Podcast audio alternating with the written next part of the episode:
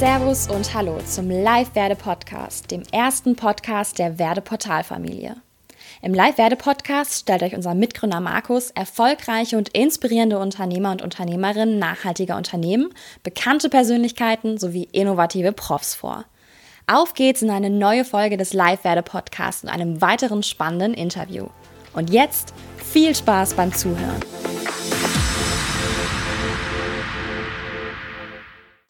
Ja, herzlich willkommen zum Live-Werde-Podcast, liebe Antje von Dewitz. Ähm, ich würde vielleicht zum Anfang sagen, dass Sie sich vielleicht einmal kurz persönlich vorstellen ähm, und äh, uns ähm, mal kurz Ihre Aufgabe bei VD erklären. Hallo, ich bin Antje von Dewitz, ich bin die Geschäftsführerin von VD Sport und leite das Unternehmen. Mhm. Das ist meine Aufgabe. okay. Ähm, ja, Sie sind ja letztendlich in die Fußstapfen Ihres Vaters getreten und leiten heute ein Familienunternehmen. Ähm, was ist für Sie äh, da der Wert dahinter oder beziehungsweise was war die Herausforderung, dann schon in so große Fußstapfen zu treten? Ähm, für mich war es spannend, dass ich überhaupt in die Fußstapfen getreten bin, weil das war nicht auf meiner Agenda sozusagen als Kind oder Jugendliche, weil ich mir gar nicht vorstellen konnte, was mein Vater da wirklich tut. Wir hatten mhm. damals keine Wirtschaft im Unternehmen oder so, äh, kein, keine Wirtschaft in der Schule. Ähm, BWL waren für mich eher so die, die Nerds mit den schwarzen Aktenkoffern, war für mich jetzt auch nicht vorstellbar. Mhm. Also ich wollte gerne ähm, meinen Beitrag leisten für lebenswerte Welt. Also so auch, auch, ich dachte eher, dass ich in Richtung Greenpeace gehe oder also NGOs oder internationale Organisationen ähm, und hatte dann eben ein Studium so gestaltet, dass ich ganz viele Praktika gemacht habe. Und ganz zum Schluss eben erst ein Praktika nach ganz vielen in NGOs und äh, Zeitungen und ähm, internationale Organisation, war das letzte eben dann bei VD. Und da war für mich ähm, total die Erkenntnis, dass, ähm, dass wenn ich was bewegen möchte, wenn ich Verantwortung übernehmen möchte, dann, dann hier, dann ist es ja ein Riesenprivileg, sozusagen im eigenen Unternehmen gestalten zu können.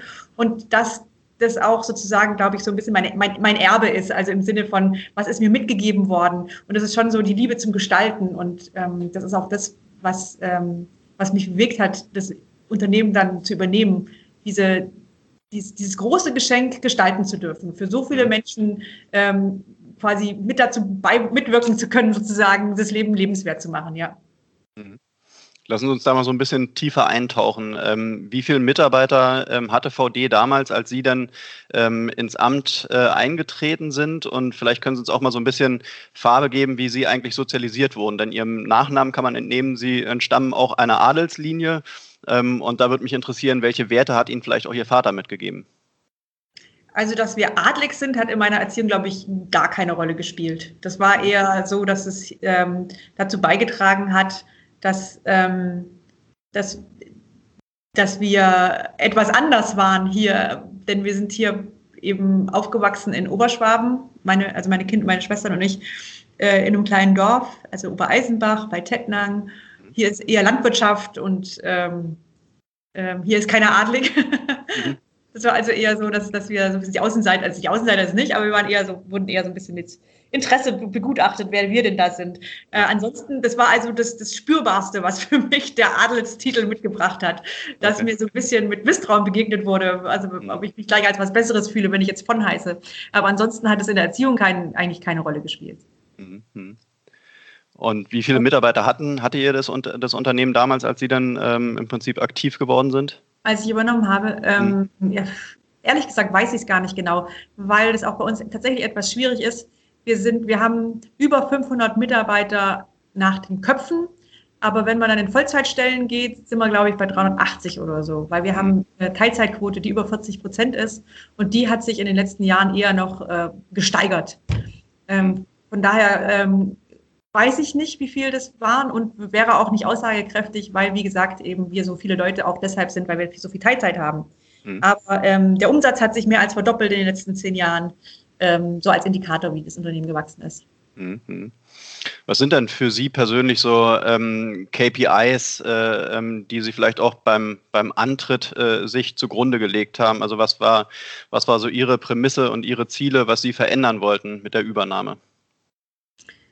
Ähm, also ich bin nicht angetreten, um sozusagen alles radikal zu verändern. Also wir sind ja sehr, sehr stark auf Nachhaltigkeit ausgerichtet. Also das ist so, dass die, das, ja, für, wir, für, für das wir als, als Unternehmen extrem stark einsetzen, dass wir im gesamten im gesamten unternehmerischen Tun Verantwortung übernehmen, dass, dass, wir unsere, dass wir uns selbst bewusst sind, welche Auswirkungen unser Handeln hat, auch in internationalen globalen Lieferketten, auch in, in Schadstoffen in den Produkten oder in Arbeitsbedingungen in Asien oder hier vor Ort mit Work-Life-Balance der Mitarbeiter. Einfach, dass wir alles im, im, Visier haben und da Verantwortung dafür übernehmen, dass es einfach sozusagen für alle ähm, ja, Stakeholder, für alle, für alle Partner lebenswert ist, die mit uns zusammenarbeiten und andererseits eben, dass wir eben Mensch und Natur nicht schaden.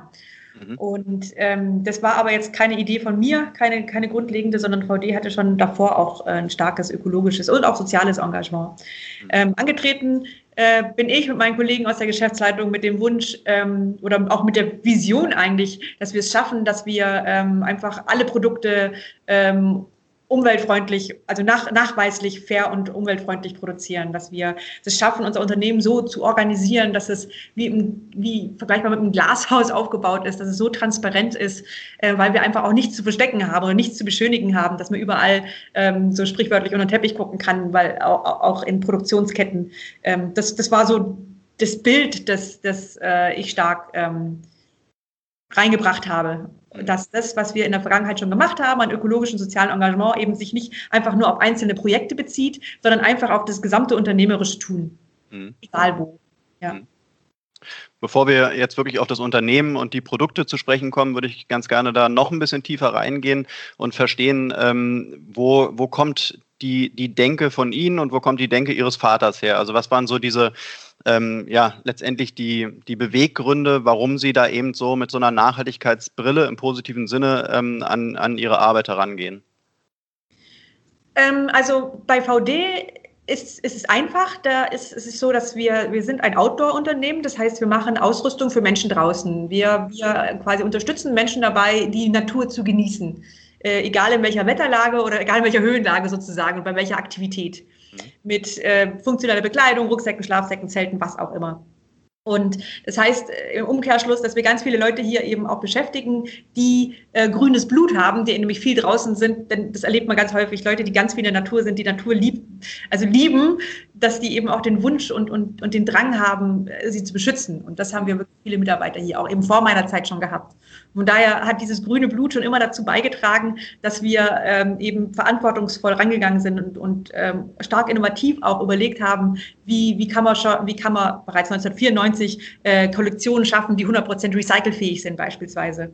Also da war schon ganz viel Drang sozusagen, die Sachen gut zu machen. Mhm. Ähm, und ähm, bei mir war das, ähm, glaube ich, ganz viel angelegt.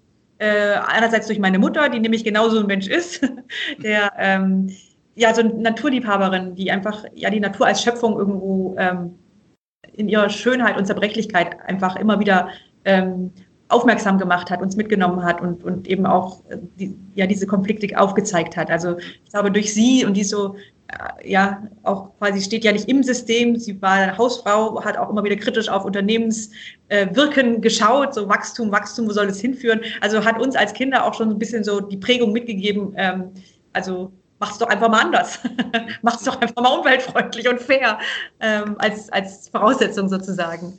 Mhm. Ich glaube, ich bin da stark durch, meine, durch den Blick meiner Mutter geprägt oder und auch durch Lehrer, die einfach ähm, das gut verstanden haben, damals äh, im Erdkundeunterricht die Zusammenhänge, die globalen, gut zu erklären und damit auch einfach ähm, sauber zu belegen, dass jeder Einzelne in seinem Konsum eben Verantwortung dafür übernimmt, was mit dieser Welt geschieht. Mhm.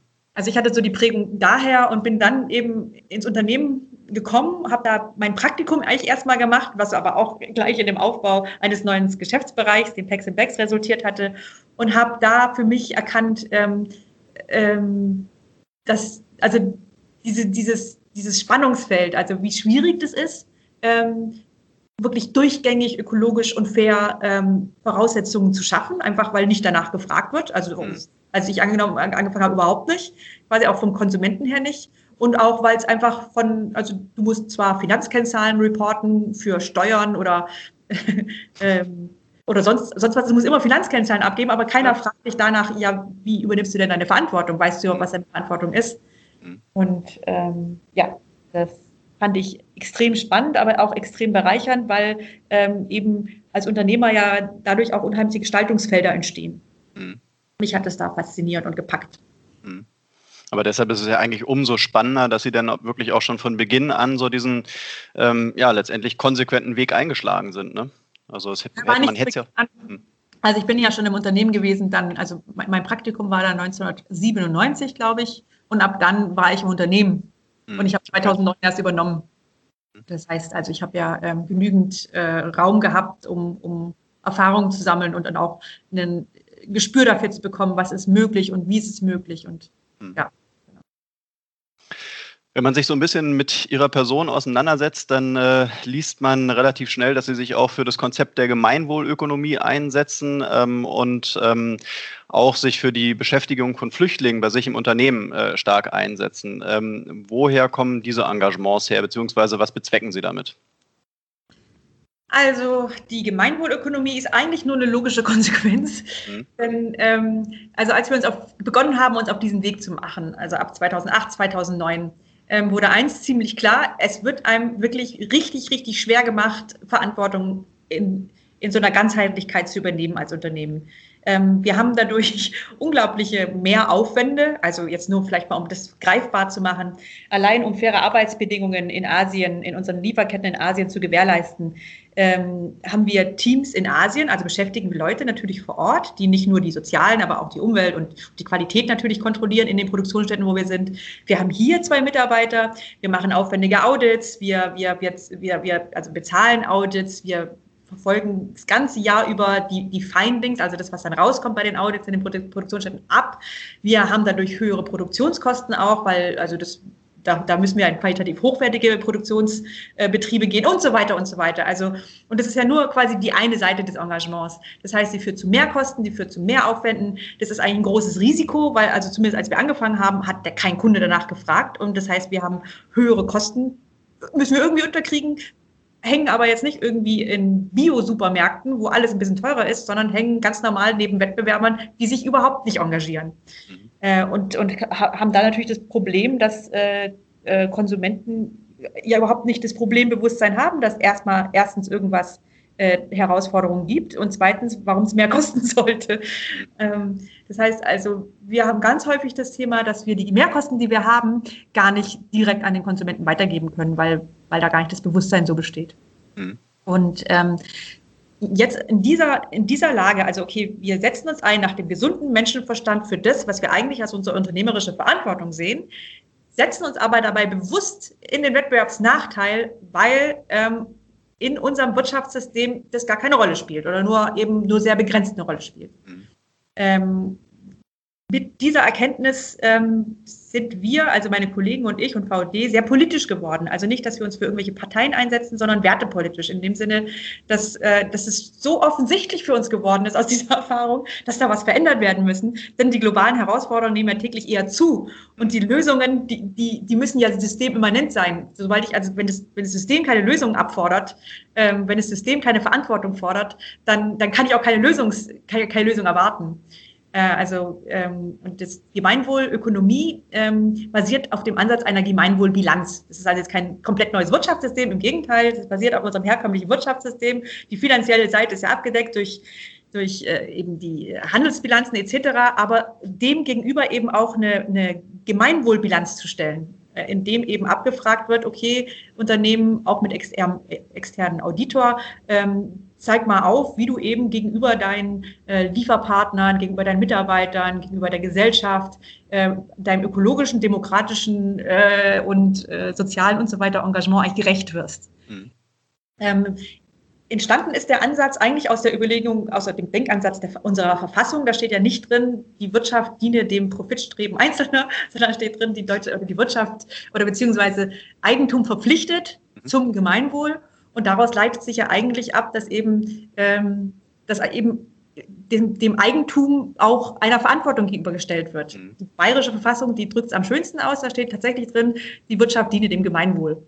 Und das wäre fertig gedacht und eben übertragen auf unser System der, der sozialen Marktwirtschaft, äh, heißt, da fehlt eigentlich, da fehlt eigentlich ein Steuerungsinstrument. Wie, wie wird denn das abgeprüft? Wie wird denn so eine Verantwortung überhaupt abgeprüft und anerkannt? Weil bisher ist es eben so, dass Unternehmen dass, dass viele Unternehmen ähm, Kosten erzeugen, sowohl eben durch Ausbeutung von Menschen in fernen Lieferketten oder durch Umweltkosten, aber das wird einfach abgewälzt. Also das, das zahlen dann andere, das zahlen nachfolgende Generationen, das zahlen Menschen eben mit, mit, mit Krankheits- oder Ausbeutungserscheinungen oder in, in Form von Umweltschäden, aber es wird nicht eingepreist, weil es nicht gefordert wird. Und ähm, das, das ist so also so offensichtlich gegen den gesunden Menschenverstand und eben schön offengelegt in der Gemeinwohlbilanz, in dem Denken.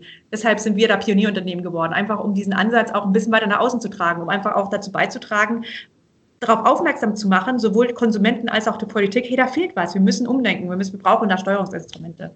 Mhm.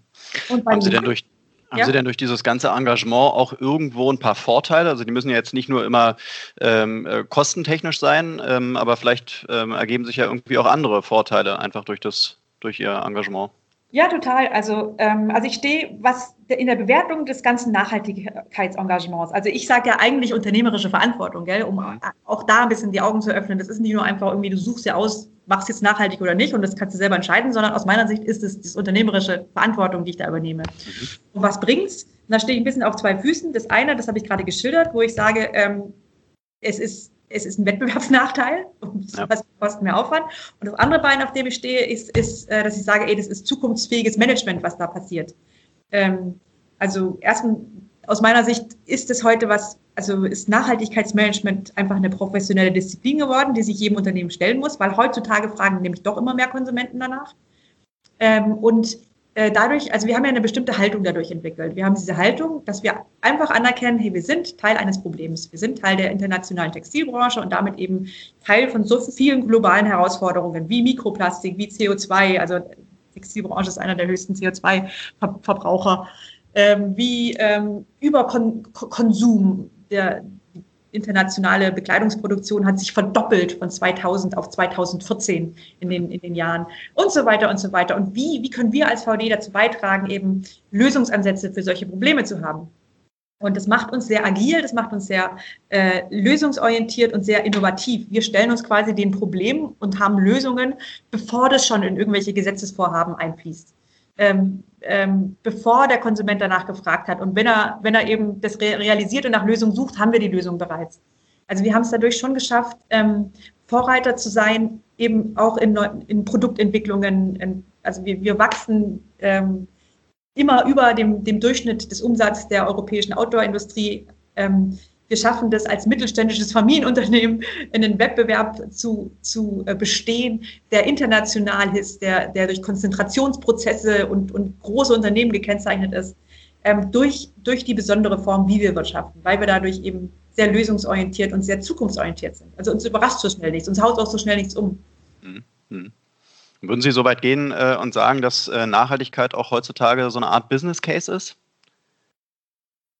Was meinen Sie damit, dass es sich lohnt, oder? Ja, also das, das im Prinzip, also wenn Sie da wirklich so viel Pionierarbeit leisten, äh, ist das ja im Prinzip auch ein, ein, Vorbild für viele andere Unternehmen, die vielleicht noch nicht so weit sind. Und wenn man, wenn sich jetzt Unternehmer und Unternehmerinnen jetzt sich den Podcast anhören und sagen, Mensch, das finde ich ja wirklich toll, was die da bei VD machen, äh, könnte man sich als Unternehmer die Frage stellen, lohnt sich das denn alles überhaupt? Ja, weil der Normale denkt ja wahrscheinlich schon noch in Zahlen und ist vielleicht jetzt nicht so pioniermäßig unterwegs wie Sie ähm, und da vielleicht einfach so ein bisschen Mut machen, dass es sich vielleicht auch finanziell lohnt?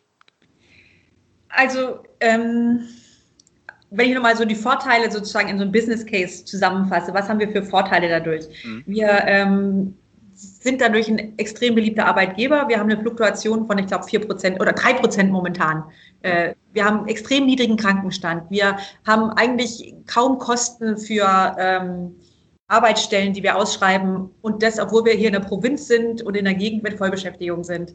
Ähm, das, das sind so schon mal fixe Kosten, die du, die du besser machst als nachhaltig oder die du besser im Griff hast als nachhaltiges Unternehmen, weil du dadurch einfach ein ja, beliebter Arbeitgeber bist, weil immer mehr Menschen einfach ähm, mit Sinn arbeiten möchten und genau nach Arbeitgebern suchen, die ähm, ja die, die, die so einen Weg gehen.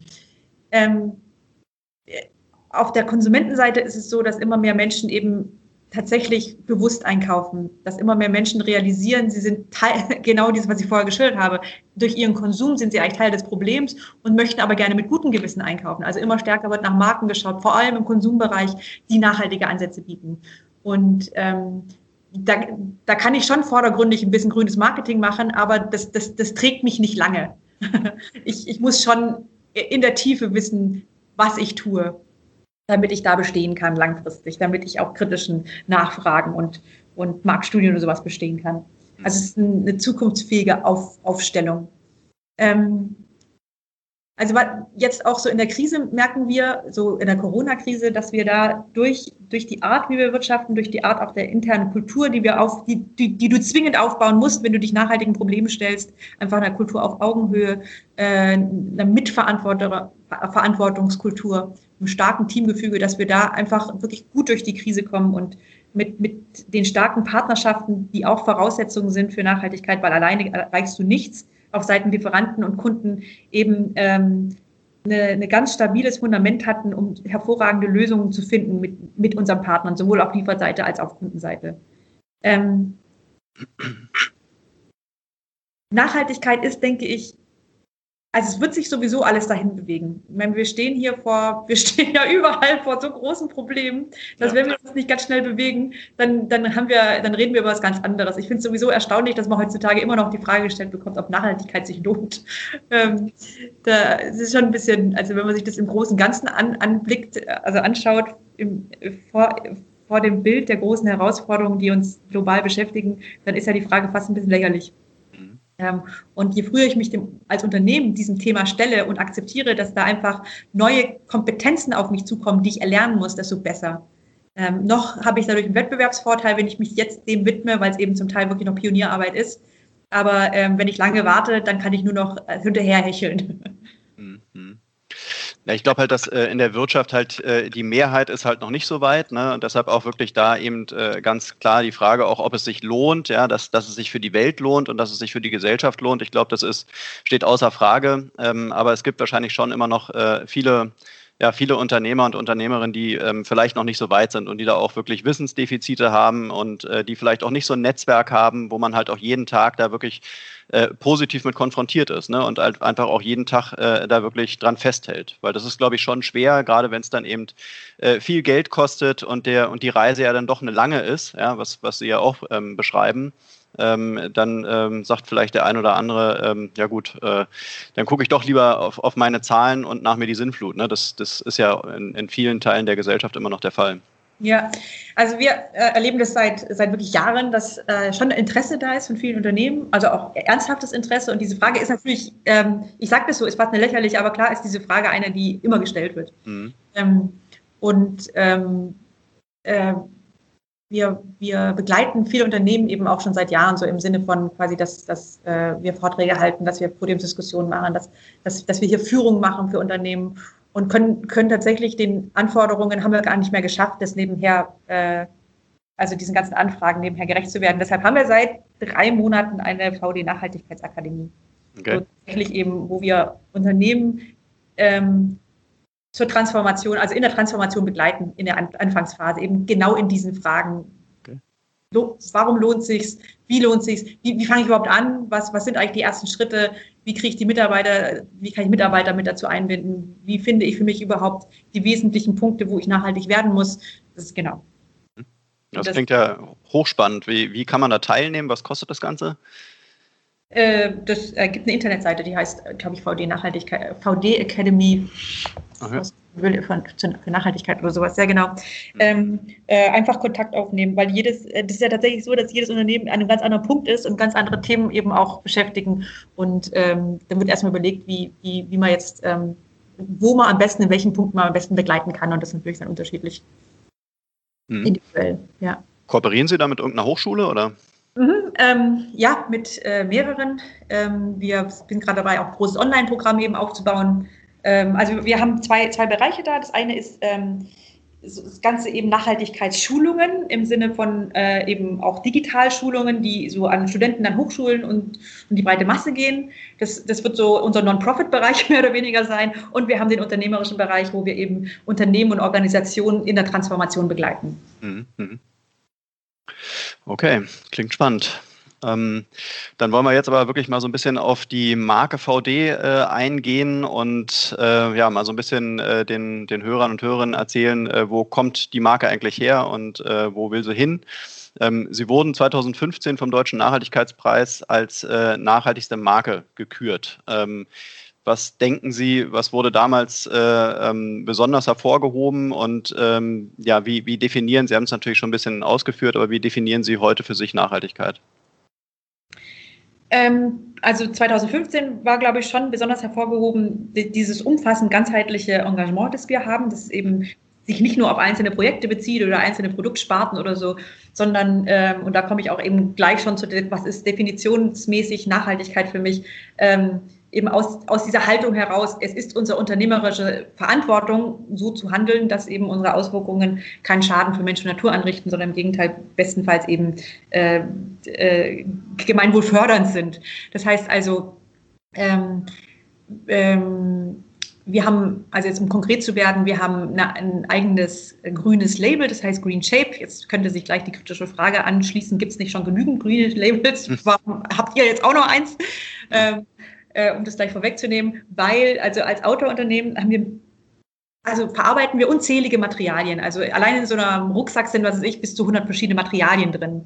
Jedes Material, das ich verarbeite, also ob Kunstfasern, ob Naturfasern, ob Aluminium, ob Daune, ob Leder, ob was auch immer, jedes hat seine eigenen Baustellen. Und jedes muss bis in die Tiefe, so ist unser Anspruch, eben begutachtet werden, was sind da die höchsten Standards? Gibt es da überhaupt schon eindeutige Standards, um eben sowohl ähm, äh, keine Schadstoffe drin zu haben, um, um in der Produktion menschenwürdige und, und ja, gute, gute Arbeitsbedingungen zu haben, um das Tierwohl zu wahren.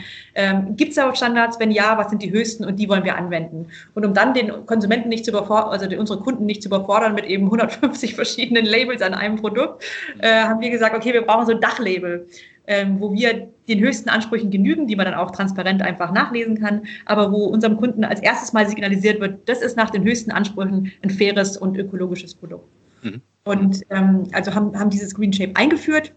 Es ist gerade auch schon in der dritten, also Green Shape 3.0, weil wir es eben äh, alle paar Jahre ähm, verschärfen wir weiter die Bedingungen, äh, Jetzt kommt zum Beispiel, jetzt fließt da beispielsweise auch die äh, Reparaturfähigkeit mit ein. Also jedes Produkt muss in der Entwicklung ähm, einen Zyklus durchlaufen, wo festgestellt wird, wie reparaturfähig ist es, wie kann man es noch reparaturfähiger machen. Ähm, Materialeffizienz fließt mit ein, um sicherzustellen, dass es eben so materialeffizient wie möglich hergestellt wurde äh, und so weiter. Also so, so, fließt in jeder Auflage, in jeder neuen Auflage noch härtere Bedingungen ein, damit ein Produkt am Ende Green Shape als Green Shape bezeichnet werden darf. Mhm. Und ähm, heute sind wir, was die Bekleidung beispielsweise angeht, bei 98 Prozent Green Shape. Also wir haben es geschafft, ähm, fast die gesamte Bekleidungskollektion, die wir haben, e-, eben nach den höchsten Ansprüchen ökologisch und fair herzustellen. Und ähm, über die ganze Kollektion ist es bei über, ich glaube, 86 Prozent oder so. Also auch mit den Zelten, mit den Schlafsäcken, mit den Schuhen, ähm, mit den Taschen, mit den Rucksäcken. Mhm. Also das ist die eine Seite. Dann eben parallel dazu eben da, da beinhaltet aber natürlich auch parallel, weil es ein Riesenfeld ist, so faire Arbeitsbedingungen weltweit. Wir produzieren hier zwar auch bei uns am Standort, wir haben eine eigene Produktion, arbeiten 70 Menschen, aber das macht vom Volumen eben nur 5 Prozent unseres gesamten Produktvolumens aus. Wir machen da vor allem unsere Fahrradtaschen, unsere geschweißten. Ähm, auch 20 Prozent etwa insgesamt finden hier in Europa statt, aber eben der Großteil, 80 Prozent, äh, findet in Asien statt, vornehmlich in China und in Vietnam. Und wie schaffe ich es da, äh, gute Arbeitsbedingungen zu, zu halten? Es kann gleich wieder die kritische Frage anschließen, warum produziert ihr überhaupt in Asien? Warum macht ihr nicht alles in Deutschland? Wäre doch viel besser, wäre doch viel sinnvoller. Ähm, da ist leider die Antwort drauf, dass ähm, die, die gesamte Textilverarbeitung, also äh, hat sich vor 30 Jahren einfach nach Asien verlagert. Die gesamte Wertschöpfungskette im textilen Bereich. Ähm, das heißt also, die Produktionsstätten, die Materialhersteller, die Chemiehersteller, die Zulieferer, die Maschinenhersteller, alles ist in Asien. Ähm, es, es, fällt unheimlich schwer, für die meisten Produktgruppen, die wir machen, fällt es unheimlich schwer, hier überhaupt Produktionsstätten zu finden. Äh, und wenn ich die Produktionsstätte dann tatsächlich hätte, das ist tatsächlich nur ein theoretisches Spiel, weil meistens gibt es die hier nicht, dann äh, habe ich aber immer noch den Rest der Kette in Asien, also zum Beispiel die Materialien. Ähm, deshalb ähm, geht unser Fokus eben dahin, ähm, weil, weil wir es gar nicht schaffen, die alles in Europa zu holen, wie schaffe ich das in Asien, da eben dafür zu gewährleisten, dass es da faire Arbeitsbedingungen sind, mit existenzsichernden Löhnen, mit, ähm, mit äh, guten Arbeitszeiten, mit sicheren, mit sicheren Arbeitsbedingungen und so weiter. Und da sind wir Partner von der Fairware und werden, da werden alle Produktionsstätten auditiert, da werden wir jährlich auditiert. Also es ist auch einfach der strengste Standard, den wir da folgen. Und sind die Mitarbeiter in Asien, sind die direkt bei Ihnen angestellt oder sind es äh, Zulieferer? In welchem Verhältnis stehen Sie da? Zulieferer, genau. Ja. Also wir sind Auftraggeber, das sind Produktionsstätten, mit denen wir aber teilweise schon 10, 15 Jahre zusammenarbeiten. Also mit den allermeisten haben wir seit sehr, sehr langjährige Produktionsbeziehungen. Mhm. Ähm, als ich übernommen habe, haben wir noch mit 65 Produktionsbetrieben zusammengearbeitet, jetzt mit 45 etwa, ähm, weil in, in diesem Zuge der, also wenn man sich wirklich auf den Weg macht und gemeinsam sagt, okay, wir möchten an diesen Arbeitsbedingungen kontinuierlich arbeiten und das ist Voraussetzung, um Fairware-Mitglied zu sein, weil es gibt Audits oder auch Beschwerdemechanismen. Es gibt anonyme Telefonnummern, die aushängen, da können sich die Mitarbeiter anonym beschweren, falls eben was bei den Audits nicht aufgekommen ist. Und, und alles, was aufkommt, muss ich handeln.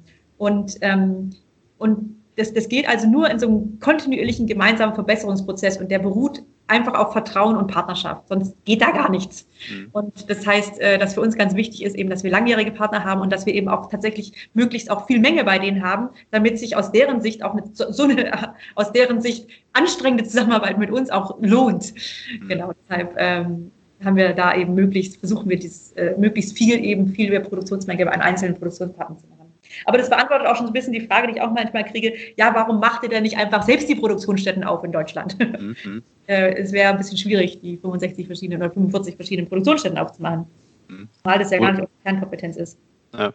Wo liegt man denn da vom, vom äh, Lohnvergleich her Asien, Deutschland?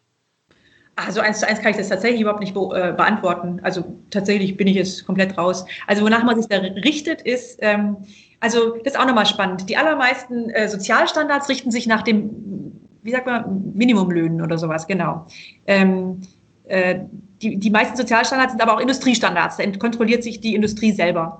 Die, der Unterschied ist bei der Fairware, das ist kein Industriestandard, das ist ein, eine Multi-Stakeholder-Initiative. Das bedeutet nichts anderes, als dass da nicht die Industrie sitzt, die sie kontrolliert, sondern da sitzen NGOs, also äh, Nichtregierungsorganisationen, ähm, da sitzen Gewerkschaften und so weiter, sitzen da mit im Board und ähm, äh, quasi wachen über die Standards, über die höchsten Standards. Entsprechend wird da eben auch nicht der Minimumlohn vorausgesetzt, sondern der existenzsichernde Lohn. Also der Lohn, der nötig ist, damit du in der da, also quasi in Asien, ähm, deine Familie äh, ernähren kannst und, und eben auch äh, Bildung und sowas finanzieren kannst. Mhm. mhm. Das ist der große Unterschied da. Und, und wie machen Sie die Kontrolle? Fahren da wirklich Leute von Ihnen regelmäßig hin und schauen sich die Arbeitsbedingungen vor Ort an oder wie, wie macht man das? Ja, das ist ja genau der Unterschied ähm, zu, ist zu zum Audit, weil das, klar, wir haben unsere eigenen Mitarbeiter in, in Vietnam und in, in China und die sind auch tatsächlich regelmäßig vor Ort. Die begleiten auch die, die Unternehmen da vor Ort. Aber es ist eben gerade nicht, dass wir uns kontrollieren, also wir unsere Partner kontrollieren. Klar, versuchen wir auch, aber das ist ja gar nicht, können wir ja gar nicht so. Als Auftraggeber kannst du ja nicht, also müsste man sich ja so vorstellen, als ob jetzt hier auch bei VD jetzt, keine Ahnung, unser Partner Globetrotter kommt und sagt, jetzt zeigt mir doch mal eure Bücher zeigt mir doch mal, ob alle eure Mitarbeiter sozialversichert sind äh, und äh, ob die auch ordentlich, ob ihr ordentliche Löhne bezahlt und so. Geht natürlich gar nicht sondern deshalb, ist, deshalb sind wir ja Mitglied der Fairware, dass da eben äh, Audits, also externe Audits stattfinden nach den ähm, Standards von Fairware. Das heißt also, da kommen Auditoren in Landessprache in diese Betriebe rein und kontrollieren. Das heißt, die, die machen Interviews, die machen auch anonyme Interviews, also vor den Betriebstoren. Die gucken sich die Bücher an, die gucken sich die Aufzeichnungen an und äh, kommen dann eben zu Ergebnissen, machen Begehungen, ähm, so dass es eben so objektiviert und, und, äh, und professionell wie möglich eben ist und so tief wie möglich. Mhm. Und ähm, wie gesagt, hängen dann auch noch eben Telefonnummern aus, sodass eben Mitarbeiter sich anonym bei der Fairware direkt in Landessprache auch beschweren können, falls irgendwas, äh, falls sie irgendwie einen Grund zu Beschwerden haben. Und passiert sowas äh, regelmäßig? Ja, ja, auf jeden Fall. Also das ist aber auch, ähm, am Anfang war ich auch so, da kam was, oh Gott, da ist was, da, da, da, da läuft was nicht gut oder so, da ist was tatsächlich was aufgekommen. Ähm, aber das ist ja genau der Punkt, von dem man sich verabschieden muss. Also man kann sich von der Perfektion verabschieden. Ähm, es ist, Nachhaltigkeit ist nicht so, dass es heute schwarz und morgen weiß ist oder so, sondern es gibt immer irgendwas. Das Wichtige ist, dass du ein System hast, wo, wo Sachen aufkommen, wo, eine wo so eine Transparenz geschaffen wird, dass du feststellst, was läuft nicht gut, dass, dass, dass, dass, dass Möglichkeiten und Instrumente geschaffen werden, dass, dass man sich zu solchen Themen äußern kann, dass, dass man, und dann, dass dann eben ein Handlungsdruck besteht, das abzuschaffen. Mhm. Also so ähm, ähm, regelmäßige Themen in, in uns, bei uns, ähm, in unserer Branche auch, als bei uns ist nicht Kinderarbeit das Thema. Dazu sind die Produkte zu kompliziert und zu aufwendig. Du brauchst da Leute, die sich die Expertise haben. Ähm, aber so zum Beispiel exzessive Überstunden ist so ein Thema. Das ähm, nämlich im Unterschied zu Fast Fashion, die irgendwie jede Woche, jede zwei Wochen eine neue Kollektion auf den Markt bringt, ähm, ist in der Outdoor-Branche das so, dass es eben nur zwei Saisons gibt, Sommer und Winter. Das ist aus Nachhaltigkeitssicht super und sinnvoll, aber für die Produktionsbetriebe ist es eben so, die haben zwei wesentliche Peaks, also zwei Höhepunkte im, im Jahr, wo eben besonders viel Arbeit anfällt. Mhm. Und ähm, wenn sowas dann aufkommt, aha, da waren jetzt exzessive Überstunden, dann heißt es nicht nur eben für den Produktionsbetrieb hier sofort abschaffen, sondern das geht dann auch wieder zurück an uns. Wir müssen dann, wenn wir selbst auditiert werden, aufzeigen, was tun wir denn dagegen? Wie schaffen wir das dann beispielsweise, die Produktionsmenge über das ganze Jahr auszulasten? Welche, was lassen wir uns da einfallen? Wie arbeiten wir im Produktionsbetrieb zusammen? Wie schaffen wir eine zuverlässige Planung hin, dass eben, dass auch wir unseren Beitrag dazu leisten, dass eben exzessive Überstunden erst gar nicht entstehen können? Sowas. So, so kann man das Zusammenspiel eben schön anschauen. Also wir selbst sind gefordert, damit Verantwortung zu übernehmen, dass die ihre Verantwortung wahrnehmen können. Und wie muss man sich das in der Praxis vorstellen? Äh, oftmals sieht man ja auch im Fernsehen so die Bilder, dass dann äh, Produktionsorte äh, ähm, dann oder, oder äh, Fabriken dann ähm, oftmals an einem Ort sind. Da ist dann so ein H&M und ein Zara, die lassen alle in dem, in dem gleichen, bei dem gleichen Produzenten produzieren. Jetzt gehe ich mal davon aus, sie werden wahrscheinlich nicht in der gleichen, äh, beim gleichen Produzenten produzieren lassen, aber es könnte ja sein, dass die, dass die Fabriken vielleicht irgendwie in der Nachbarschaft liegen und vielleicht auch die Leute vor Ort sich so untereinander mal austauschen, ja, und sagen hier, ich arbeite im Prinzip für VD, äh, bei mir sind die Bedingungen besser und der Nachbar, der vielleicht dann für die äh, üblichen Verdächtigen, die Großen arbeitet, dann viel, viel schlechtere Bedingungen hat. Ähm, kommt sowas vor oder sind Ihre äh, Lieferanten, Produzenten an ganz anderen Orten angesiedelt als die der Großen? Ähm, also jetzt so H&M, Sarah und so weiter sind dann wahrscheinlich eher, also ich, das ist eine Vermutung, aber so quasi so, je billiger, desto mehr Bangladesch. Ja. Hm. Ähm, da sind wir gar nicht ähm, oder vielleicht auch Indien oder so, da sind wir auch nicht. Ähm, wir sind China und Vietnam. Da findet, da findet eben so vor allem eben auch die technisch hochwertige Produktion statt. Okay. Also ich glaube, so in direkter Nachbarschaft haben wir garantiert keine Fast-Fashion-Betriebe. Mhm, mhm. Äh, also bin jetzt auch nicht hundertprozentig sicher, aber so ziemlich, ziemlich sicher. Mhm. Also so, das, das schon mal nicht. Ähm, äh, und äh, nichtsdestotrotz steckt da trotzdem Herausforderungen drin, denn wir sind ja nicht der einzige Auftraggeber von so einem Produktionsbetrieb. Wir sind ja einer von vielen. Also wir lasten das Unternehmen dann vielleicht zu so fünf Prozent aus oder so. Mhm. Und das ist natürlich dann auch die Schwierigkeit, wenn es darum geht, äh, wir, wir, können ja nicht hergehen und sagen, so jetzt zahlt allen mehr Löhnen oder so oder zahlt nur den Löhne, die an unseren Produkten arbeiten oder so. Mhm. Das zeigt eben auch das Spannungsfeld auf und, und dass das eben, das, das, ist, das zeigt sehr schön auf, dass ähm, dass Nachhaltigkeit eigentlich vor allem im Management von Zielkonflikten ist. Ähm, und das geht eben immer darum, nie um Schwarz-Weiß, sondern immer darum, okay, wie schaffe ich es trotz dieser Herausforderungen und Zielkonflikte einfach einen nächsten Schritt zu gehen? Wie schaffe ich eine bessere Lösung? Wie kann ich kontinuierlich immer weiterarbeiten, sodass es, sodass es äh, zielgerichtet ist? Mhm. Ähm, und vor allem eben, was man da auch schön daran deutlich wird, ist, ist es immer eben auch äh, so, ein, so ein Zusammenspiel von Partnerschaften, also sowohl mit den Lieferanten als auch mit den anderen Auftraggebern in der Firma. Also ähm, wir, wir sind total ähm, auch in unserer Branche in allen Gremien mit drin, sozusagen, wo es um Nachhaltigkeit geht äh, und äh, kämpfen dafür und überzeugen und versuchen eben immer mehr eben davon zu überzeugen, mitzumachen. Denn fürs große Ganze ist es besser, aber eben auch für uns ist es besser. Je mehr mitmachen, desto besser ist es handhabbar. Wenn alle Auftraggeber dieser Firma das Gleiche wollen, dann schaffen wir das viel leichter umzusetzen. Mhm. Und dann teilt man sich die Audits und teilt sich die Findings und, und geht, teilt sich den Kontrollprozess und so weiter. Ja. Kommen Sie dann auch mal in Gespräche mit den CEOs der, der großen Modeunternehmen äh, und können Sie da auch mal vielleicht so ein bisschen irgendwie äh, sagen, komm, Mensch, mach doch auch mal und, äh, und wenn ihr irgendwie Fragen habt oder sowas, dann stehen wir euch gerne zur Seite? Ähm, also einerseits bei uns in der Branche ist auch definitiv, weil da bin ich äh, auch in der, also ich bin im EUG, also EUG ist European Outdoor Group ähm, da bin ich im Board oder bin, bin sogar stellvertretende Vorsitzende. Ähm, und da sind wir total auf dem Nachhaltigkeitsweg sozusagen. Und ähm, ähm ist auch unser erklärtes Ziel in der europäischen Outdoor-Branche, dass wir ähm, auch einfach Nachhaltigkeitsvorreiter als Branche sein möchten. Und, ähm, da bin ich auch tatsächlich mit den mit vielen im Gespräch und und und und wir versuchen immer viel eben auch unsere Erfahrung mit einfließen zu lassen und, und Überzeugungsarbeit zu leisten, sowohl ich als auch meine Kollegen. Mhm. Und ähm, in der Fashion-Branche oder so, also wir sind halt Mitglied auch so in Verbänden wie eben Südwest, äh, Textilverband und so. Ähm, da ist schon auch so, dass, dass äh, äh, also natürlich nicht bei weitem nicht so ausgeprägt wie in unserer eigenen spezifischen Branche, aber auch da äh, ist es häufig eben so, dass wir angefragt werden als, als Unternehmen, ob wir ähm, mal unsere Sicht der Dinge schildern können, jetzt beispielsweise im Lieferkettengesetz oder so, um einfach auch ähm, aus den Erfahrungen so ein bisschen zu teilen. Denn oftmals ist es so, dass, dass eben dann auch die Bereitschaft mitzumachen oder den Weg zu gehen, ja natürlich auch, auch wie Sie vorher gefragt haben, größer wird, wenn man versteht, okay, wo liegen die Herausforderungen, wie kann ich die managen, warum lohnt es sich und so weiter, ja. Wenn Sie sagen, Sie wollen Vorreiter, Vorreiter sein in Sachen Nachhaltigkeit, äh, es gibt ja noch Wettbewerber, die wollen das letztendlich auch, ja, also zu nennen sind da vielleicht Schöffel und Jack Wolfskin und wie sie alle heißen. Äh, sind die, ähm, entsteht da unter, unter den nachhaltigen Playern auch so eine Art Wettbewerb oder sagen Sie, Wettbewerb gehört da nicht hin, weil Nachhaltigkeit besteht nicht aus Wettbewerb, sondern eher vielleicht aus, aus, äh, aus Teamarbeit, ja? Ähm, aber wenn Sie am Ende des Tages dann trotzdem sagen, Sie wollen da Vorreiter sein, ähm, was machen Sie besser und was machen vielleicht die anderen auch ganz gut? Kann man das so sagen? Ähm, also in der Outdoor-Branche ist es so, dass ähm, die Outdoor-Branche also eigentlich im Vergleich mit anderen Branchen recht früh ähm, auf die Nachhaltigkeit gestoßen wurde. Mhm. Ähm, denn ähm, viele NGOs wie Greenpeace, wie die Vier Pfoten oder wie die Clean Clothes Campaign haben sich als Kampagnenbranche die Outdoor-Branche ausgesucht und da schon lautstarke Kampagnen auch gefahren.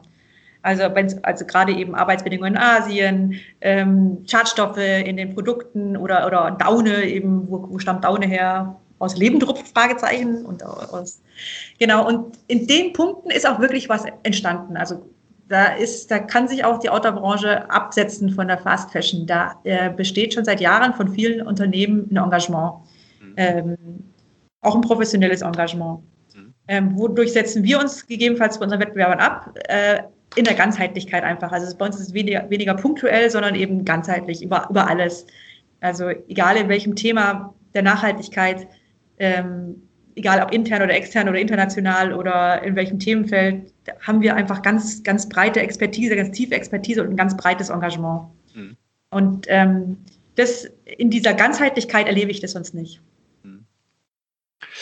Ist ja vielleicht auch so ein bisschen der Grund, also es, äh, wenn man so in der Szene unterwegs ist oder sowas, dann sieht man ja doch auch immer mal wieder Leute, die auch in ihrer Freizeit mit Outdoor-Kleidung rumlaufen. Vielleicht ist es am Ende des, auch, am Ende des Tages auch die einzige Möglichkeit, eben komplett nachhaltig sich äh, zu kleiden, oder? In Outdoor-Bekleidung statt in ja, anderen Bekleidung? Ja. ja, es hängt wieder ab, was ich wähle. Ich kann mich auch in Outdoor-Bekleidung nicht nachhaltig kleiden. Naja. Wenn ich gleich falsche Membran wähle, habe ich Sondermüll an. Ähm, also das ist tatsächlich, so einfach ist es dann doch wieder nicht. Wie es okay. eben bei Nachhaltigkeit ist, es gibt halt kein Schwarz-Weiß. Hm.